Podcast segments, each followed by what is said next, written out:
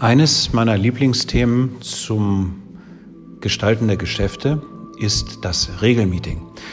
Ich glaube, das, was wir uns am längsten angewöhnt haben, ist am schwierigsten abzuschaffen. Und der Gedanke, Regelmeetings nicht mehr durchzuführen, der tut fast ein wenig weh. Aber schauen Sie sich die Meetings doch einfach mal an.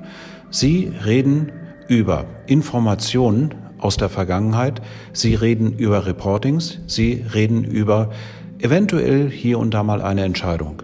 Aber welche dieser Dinge im Meeting sind wirklich relevant für die zukünftige Arbeit? Was ist möglicherweise überflüssig? Und wo kann man an der einen oder anderen Stelle vielleicht einen Teil des Meetings oder sogar das ganze Meeting weglassen?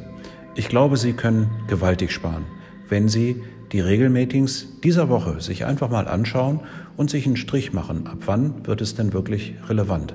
Es werden wenig Striche.